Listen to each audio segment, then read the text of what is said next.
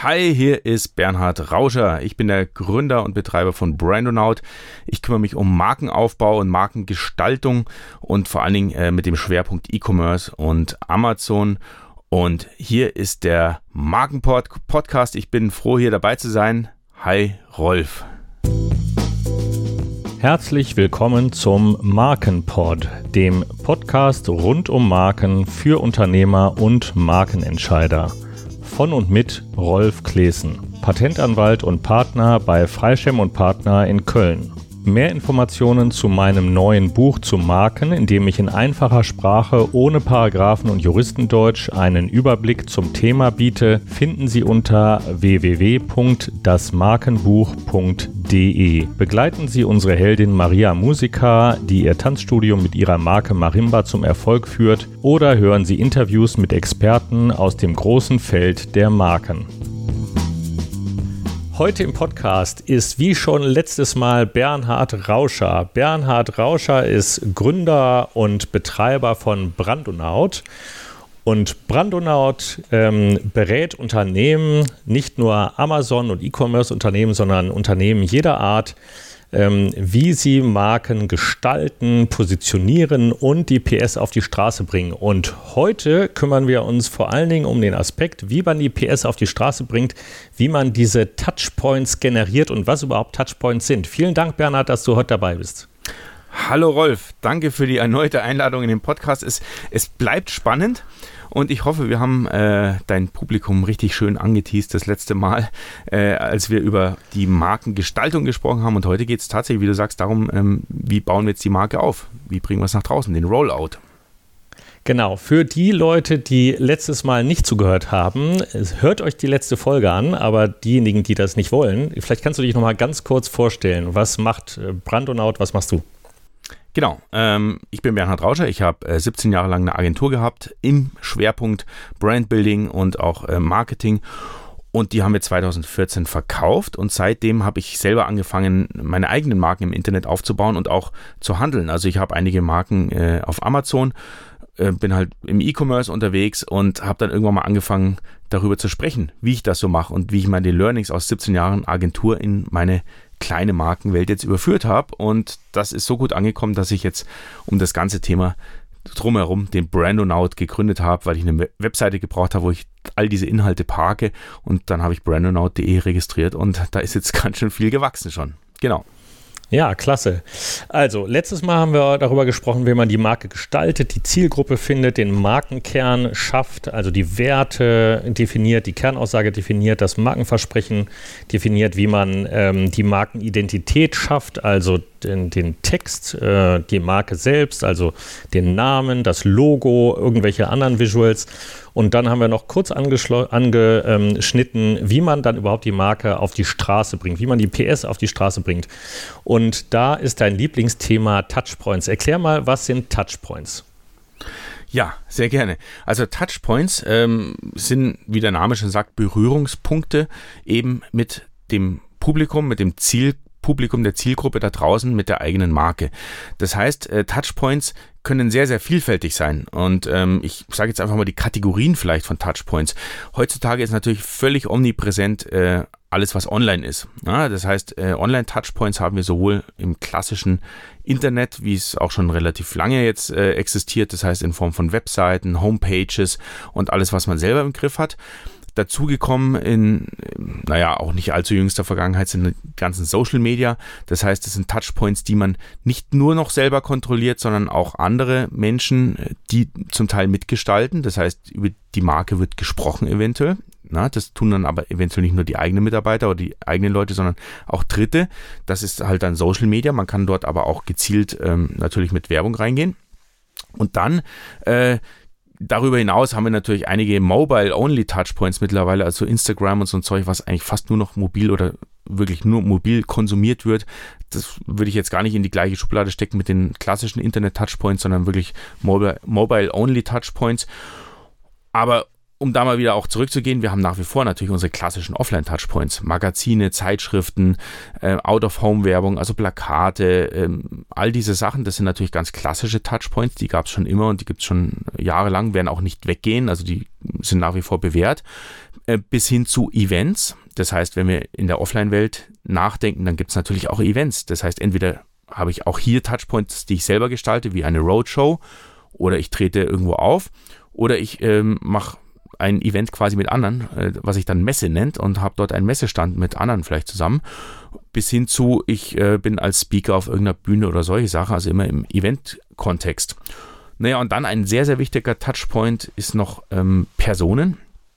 Also Personen sowohl als Kooperationspartner, Partner, ähm, Unternehmen auch, äh, das sind auch Personen und auch die eigenen Mitarbeiter. Das heißt, was sprechen denn andere über mich, auch wenn ich nicht dabei bin? Und äh, das das ist zum Teil beeinflussbar. Also meine eigenen Mitarbeiter kann ich ein bisschen beeinflussen, je nachdem, ob sie ähm, so oder so über mich sprechen oder was, was sie für Werte nach außen tragen. Oder aber auch äh, Personen, die ich eben gar nicht beeinflussen kann, Dritte, die mein Produkt gekauft haben. Das ist dann dieses typische äh, Rezensionsmanagement. Äh, das sind ja auch Touchpoints mit meiner Marke. Und ähm, ein paar habe ich sehr gut im Griff und ein paar, naja, die, die probiere ich zu beeinflussen, positiv, aber äh, die haben andere im Griff.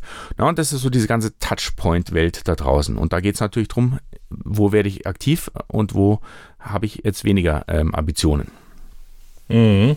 Ähm, wenn die ähm, potenziellen Kunden, ja, die haben ja zum ersten Mal Kontakt mit der Marke eben bei irgendeinem ersten Touchpoint. Das kann entweder der Launch des Produktes sein, der ursprüngliche Rollout, aber natürlich auch jeder spätere Touchpoint. Also wenn das Produkt schon seit zwei Jahren existiert, gibt es ja auch natürlich immer wieder Leute, die zum ersten Mal von diesem Produkt erfahren. Ähm, unterscheidet sich da die Touchpoints oder diese, die Strategie vom, also der Rollout wie man, kann man da die Touchpoints praktisch designen irgendwie oder einen, einen Zeitplan oder äh, ich meine, im, im, Neudeutschen heißt das manchmal Funnel oder so oder hast du da eine andere Strategie ähm, im Vergleich zu ähm, Touchpoints, wenn das Produkt schon lange auf dem Markt ist? Genau. Ähm, also das ist genau wie du sagst, es ist äußerst wichtig zu schauen, an welcher Stelle steht denn derjenige, der gerade mit meiner Marke in Berührung kommt. Wie weit ist der denn? Was da ein ganz gutes Mittel ist, ist ähm, so ein Heat Score. Also ich habe da auch so einen Brandonaut Heat Score intern, den ich immer wieder benutze, ähm, wo ich einfach äh, probiere anhand von einem Punktesystem zu messen, wie heiß ist denn das Publikum. Und jeder kennt diesen Begriff kalter Traffic und warmer Traffic. Na? Also das heißt, kalter Traffic äh, oder also Traffic ist ja immer das, was ähm, im Internet quasi kommt, also Besucher in irgendeiner Form. Äh, kalter Traffic ist dann das, wenn die Leute mich noch überhaupt nicht kennen. Das heißt, eine Erstansprache zum Beispiel über eine Werbeanzeige auf Facebook. Da habe ich komplett kalten Traffic. Die Leute kennen mich nicht und äh, kennen meine Marke vielleicht auch gar nicht und wissen gar nicht, was will ich denn gerade von denen. Im Zweifel äh, will ich was verkaufen, das ist aber gar nicht gut im Internet auf Facebook, weil die Leute sind nicht auf Facebook, um was zu kaufen. Also muss dieser Touchpoint äh, mit kalten Traffic auf Social-Media-Plattformen, im Extremfall, völlig anders ausschauen wie ein Touchpoint zum Beispiel nach dem Verkauf. Das heißt, ein, ein Touchpoint kann ja auch sein, das Amazon-Paket kommt, derjenige äh, packt es aus, also Neudeutsch Unboxing und äh, hat dann zum ersten Mal mein Produkt in der Hand. Das ist ja auch ein Berührungspunkt, ein Touchpoint. Der ist natürlich ganz, ganz anders zu bewerten, wie, wie der, äh, die Facebook-Ad, die gerade einen kalten Traffic erreicht.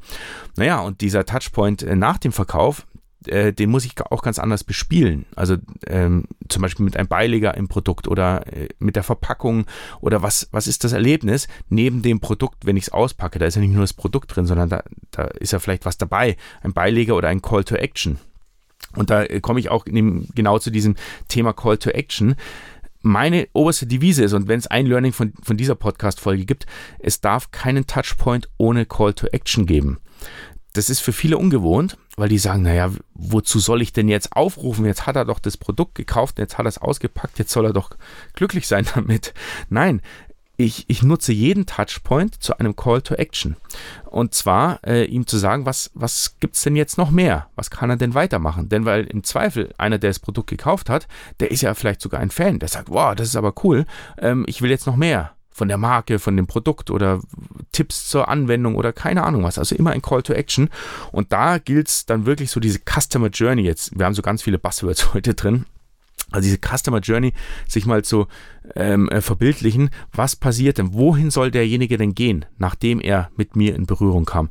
Auf Facebook ist es klar, der soll auf die Anzeige klicken und wie geht es dann weiter? Also dann wirklich eine Customer Journey, also wirklich so mal layouten, dass derjenige wirklich Schritt für Schritt da durchgeführt wird und immer ein Call to Action existiert.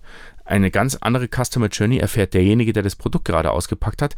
Der soll aber auch ein Call to Action bekommen, zum Beispiel zurück auf die Webseite zu gehen, um sich ein Video anzuschauen, wie ich das Produkt jetzt benutze sagen wir, wir hatten vorhin diese Knoblauchpresse so als, als unser Beispiel. Naja, da könnte ein Call to Action sein, hey, wir haben jetzt äh, drei coole Videos, wie du in unter zehn Minuten ein cooles Rezept auch als äh, Student zaubern kannst mit unserer Knoblauchpresse.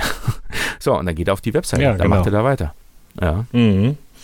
Ähm, wie würde denn jetzt konkret mal so ein Customer Journey anhand von, also der, wenn ich das richtig verstanden habe, setzt sich der Customer Journey eigentlich aus verschiedenen Touchpoints zusammen, wo es immer einen Call to Action gibt. Äh, und entweder befolgen die Leute den Call to Action oder nicht, aber sie haben auf jeden Fall irgendwann wieder einen Touchpoint, weil sie vielleicht dann irgendwo auf Social Media oder eben im Newsletter oder wo auch immer erneut irgendwann wieder mit der Marke in Kontakt kommen. Ähm, wie würde denn jetzt so ein typischer Customer Journey, ähm, zum Beispiel jetzt mal für die Knoblauchpresse oder wenn du willst auch für LED-Sticks, für Light Painting oder wie auch immer, äh, wie würde so ein typischer Customer Journey aussehen, wenn man über Amazon vertreibt, sage ich mal? Genau, also ähm, genau, also wichtig ist bei diesen Call to Actions, dass ich nie in eine Sackgasse komme. Und das ist auch so ein Ding. Ich sehe da ganz viele Webseiten da draußen, die sind reine Sackgassen. Die sind reine Verzweigungen in lauter Sackgassen. Das heißt, da gibt es mhm. ein schickes Menü oben und auf jeder Seite, da gibt es dann vielleicht tolle Artikel und dann ist einfach Ende unten. Da kommt nichts mehr. dann kann ich wieder raufscrollen und in den nächsten Menüpunkt reingehen. Also äh, an Call to Actions äh, mangelt es schon ziemlich da draußen, äh, wenn ich so das eine oder andere sehe. Also das heißt, so eine typische Customer Journey. Ähm, ich hatte ja jetzt schon Facebook-Ads angesprochen, ich hatte ein mhm. Unboxing angesprochen. Machen mhm. wir mal was, was, was ganz Besonderes, äh, ein Messeauftritt. Wie bekomme ich denjenigen vom Messeauftritt bis hin zu einem Kauf auf Amazon, einem Unboxing und dann wieder zurück auf die auf die Homepage. Mal ja, so ein, perfekt. ein bisschen ja. so eine komplexe Customer Journey, wenn, wenn, wenn du Lust hast. Ähm, zum Beispiel ein Messeauftritt. Ich war auf der Fotokina mit einem äh, Light Painting Stand. Ähm, jetzt hätte man sagen können, okay, ich mach, baue da einen Tisch auf und zeige meine Produkte. Ja, das wäre aber ziemlich lahm gewesen und das wäre ein Touchpoint gewesen mit einer Zielgruppe, die mich zu 99 Prozent gar nicht kennt, weil da sind Tausende von Leuten, die äh, jetzt mal ganz ehrlich, die mich natürlich nicht kennen. So, aber diesen ersten Touchpoint nutze ich für was anderes. Ich habe mit denen Fotos gemacht. Ich habe denen überhaupt nicht gesagt, worum es geht, sondern ich habe eine äh, schwarze Box aufgebaut, habe gesagt, hey, hier drin passiert was, du kriegst das coolste Foto deines Lebens, komm mal rein. So, dann habe ich mit denen ein Lightpainting gemacht oder andere Künstler, die in der Box tätig waren. Danach haben die Leute das Lightpainting gesehen am Monitor und gesagt, boah, cool, kann ich das haben? Ja klar kannst du das haben. Hier gibst du deine E-Mail-Adresse ein, dann schicken wir dir das heute Abend zu. Klar haben die das gemacht. Jeder wollte ja sein Lightpainting haben. So, dann sind die abends zu Hause. Dann kriegen die diese E-Mail, muss natürlich wirklich am gleichen Abend rausgehen, mit Link zu der Galerie, Passwort und so weiter. Das ist der zweite Touchpoint bereits. Ne? Also wir brauchen mhm. im Schnitt übrigens äh, ungefähr sieben Touchpoints, dass, dass wir in so ein Relevant Set kommen bei demjenigen. Ne? So, also da hat er einen zweiten Touchpoint, sieht diese E-Mail, sagt, oh cool, mein Bild ist da. Geht auf die Webseite, sucht sein Bild in der Galerie. Das ist dann quasi so der dritte Touchpoint, er ist auf der Webseite gelandet. Da kriegt er an der Stelle, wenn, wenn wir jetzt über technisch, technische Sachen reden, noch ein Facebook-Pixel mit und ein Google Analytics-Pixel und so weiter. Der lädt sein Bild runter und sagt, das ist aber super. Jetzt äh, ist die Customer Journey aber an der Stelle nicht zu Ende. Der soll ja noch was tun. Und zwar, ich mache das ja nicht nur zum Spaß, sondern ähm, es soll ja auch was rauskommen hinten. Das heißt, ich schreibe ihm einen kleinen E-Mail-Funnel. Funnel hattest du ja auch vorhin gerade erwähnt. Und zwar, indem ich ihm Light-Painting-Tipps gebe, indem ich ihm einfach frage, sag mal, hast du Interesse? Willst du wissen, wie es gemacht wurde? So Light-Painting, Langzeitbelichtung, direkt auf der Fotokina in dieser schwarzen Box? Ja klar, dann klick hier rein. Dann schenke ich ihm ein E-Book dann kann er da lesen. und so weiter und so weiter. Und der kriegt ein, eine E-Mail-Sequenz, die dauert, je nachdem, wenn er aktiv ist in dieser Sequenz, bis zu einem halben Jahr. Das heißt, er geht in die, in die, in die Fotobox rein bei der Fotokina und hat ein halbes Jahr Kontakt mit mir, voll automatisiert, ohne dass ich nochmal manuell eingreifen muss, je nachdem, wie er sich verhält. Er kann auch sagen, nee, habe ich keine Lust drauf, dann ist er wieder draußen. Das ist auch kein Problem. Aber diejenigen, die interessiert sind, die sind da wirklich tief drin. Die kommen dann in die Facebook-Gruppe, und in jeder E-Mail, die ich ihm sende, gibt es ein Call to Action. Und dann gibt es natürlich auch Verkaufspunkte. Die gibt es aber nicht ganz am Anfang, sondern die gibt es erst, nachdem derjenige ein bisschen aufgewärmt wurde. Na? Also nachdem das dann halt kein kalter Traffic mehr ist, sondern wirklich warm. Und dann verkaufe ich einen Online-Kurs zum Beispiel oder ich verkaufe eben auch Tools auf Amazon, um sie auf Taschenlampen zu stecken, um damit Lightpainting zu machen. Ja, und so ist so eine Customer Journey tatsächlich von, der erst, von dem ersten Touchpoint auf einer Messe bis hin zu einem Verkauf auf Amazon und das funktioniert hervorragend. Also das ist ähm, tatsächlich ein, eine tolle Customer Journey, die auch Spaß macht, ähm, sowohl mir als auch demjenigen, der drin ist, weil, weil, das, weil es ist echt Mehrwert geboten. Also es ist nicht langweilig und der wird dann echt fasziniert. Und um das abzurunden nach hinten hin, der bekommt dann das Produkt und sagt, ja, ich will jetzt auch sowas machen. Das soll genauso toll ausschauen wie das Foto, was ich mir da runtergeladen habe vor zwei Monaten, was ich auf der Fotokina gemacht habe. Naja, und dann kauft er diesen Aufsatz auf die Taschenlampe und dann probiert er vielleicht ein bisschen rum im Keller und sagt, ja, aber gibt es da nicht noch Tipps und Tricks, wie man das macht? Natürlich gibt es die. Und da ist auch ein Beileger im Paket dabei, im Produkt. Da steht drin, hey, wenn du jetzt ein paar Videos willst, wie man das macht, wie man die richtig bewegt, welche Taschenlampen sich eignen und so weiter, dann habe ich da noch ein paar Videos online. Naja, und schon kommt er wieder zurück auf die Webseite nach seinem Kauf von dem Produkt. Aus der Offline-Welt, aus dem Unboxing kommt er wieder zurück, holt sich Tipps ab, wie verwendet man es und so weiter. Und diese Customer Journey kann jeder für sich adaptieren. Das ist jetzt nicht dran gebunden, dass das ein emotionales Produkt ist oder besonders kreativ oder so. Das kann, auch, kann man auch mit der Knoblauchpresse machen. Das kann man egal mit was machen. Also vielleicht nicht mit Klopapier, aber sonst, also da hat man ziemlich viele Möglichkeiten. Genau, das ist so eine komplexe Customer Journey mal ausgerollt. Mhm. Ähm, du hast so Automation auch angesprochen. Ähm, magst du vielleicht äh, verraten, was für Tools du da benutzt? Entweder so von der Art her oder sogar ganz konkrete Tools, die du gut findest, äh, die, die du da verknüpfst miteinander oder wie, wie äh, schaltest du die in Reihe, sage ich mal, die ganzen Tools, sage ich mal?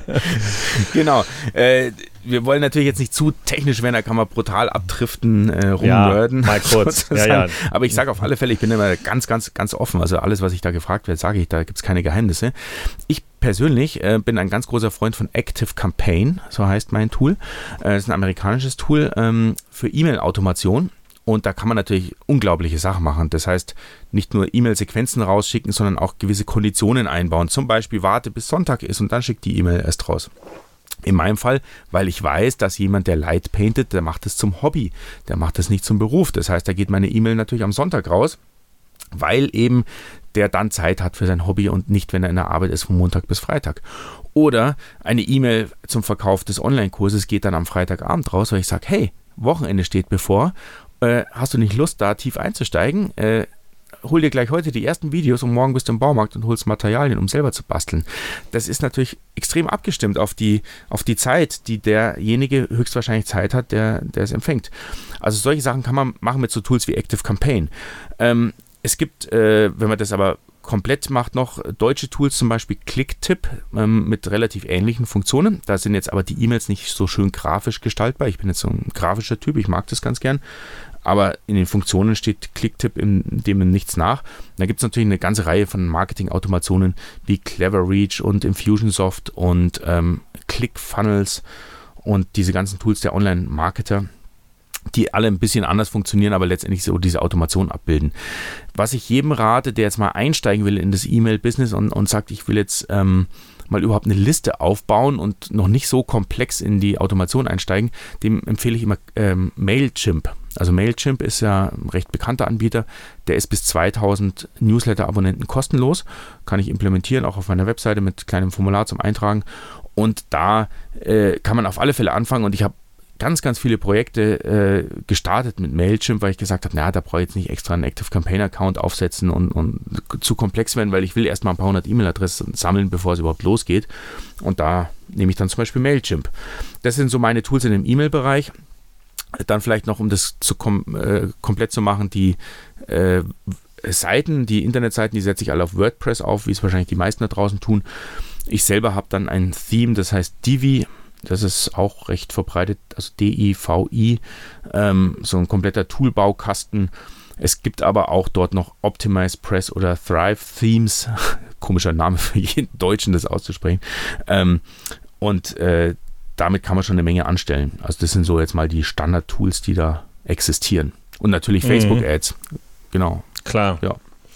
Ähm, jetzt haben wir schon relativ viel auch über Touchpoints gesprochen. Wenn die Leute mehr über Touchpoints erfahren wollen oder mehr über dich erfahren wollen oder einfach dir noch weitere Fragen stellen wollen zu den Touchpoints und wie man die Marke auf die Straße bringt, äh, wo können die Leute am besten mehr erfahren? Ja, am liebsten ähm, über meine zentrale Webseite brandonaut.de. Ähm, da habe ich habe ich ganz schön viel. Also ich habe einen Podcast, ähm, klar, wie, wie du auch, Rolf. Also wir lieben Podcasts, glaube ich. Genau. Ähm, ich äh, habe auch einen kleinen YouTube-Channel, ich habe unglaublich viele äh, Blogartikel mittlerweile, ähm, habe auch ein E-Book zum Download, wo genau dieser Brandbuilding-Prozess, den wir jetzt mal hier so skizziert haben, in, in, in grob, den habe ich da noch ein bisschen detaillierter dargestellt. Also wenn, wenn jemand äh, sagt, ich will jetzt einmal einsteigen und will genau diesen, diese Schritte mal nachvollziehen, ist ein kostenloses E-Book auf der Homepage äh, zum Runterladen. Ja, also ich biete da ganz schön viele Materialien an und da kann man sich mal so, so reinlesen und rein, reindenken und das nachvollziehen. Also gibt es eine Menge zu entdecken. Und eine Facebook-Gruppe gibt es natürlich auch dazu und all dieses Zeug, ne? Genau. Ja, sehr gut. Ich verlinke das mal alles hier in den Show Notes unter dem Podcast. Ähm, ja, vielen Dank, äh, Bernhard, dass du heute hier Gast in dem Markenpod warst. Du hast ja enorm viel Content letztes Mal und dieses Mal abgeliefert. Vielen, vielen Dank. Sehr gerne. Hat richtig Spaß gemacht, Rolf. Und bis bald mal wieder. Ciao. Ja, tschüss, Bernhard. Dies war eine Folge im Markenpod, dem Podcast rund um Marken für Unternehmer und Markenentscheider. Weitere Informationen finden Sie auf markenpod.de oder facebook.com-markenpod. Dieser Podcast ist keine Rechtsberatung. Für Beratung oder Buchung eines Vortrags erreichen Sie mich bei der Patentanwaltskanzlei Freischem und Partner in Köln unter www.freischem.eu per E-Mail unter rc.freischem.eu oder telefonisch unter 0221 270 5770. Vielen Dank fürs Zuhören. Bis zum nächsten Mal. Ihr Rolf Klesen.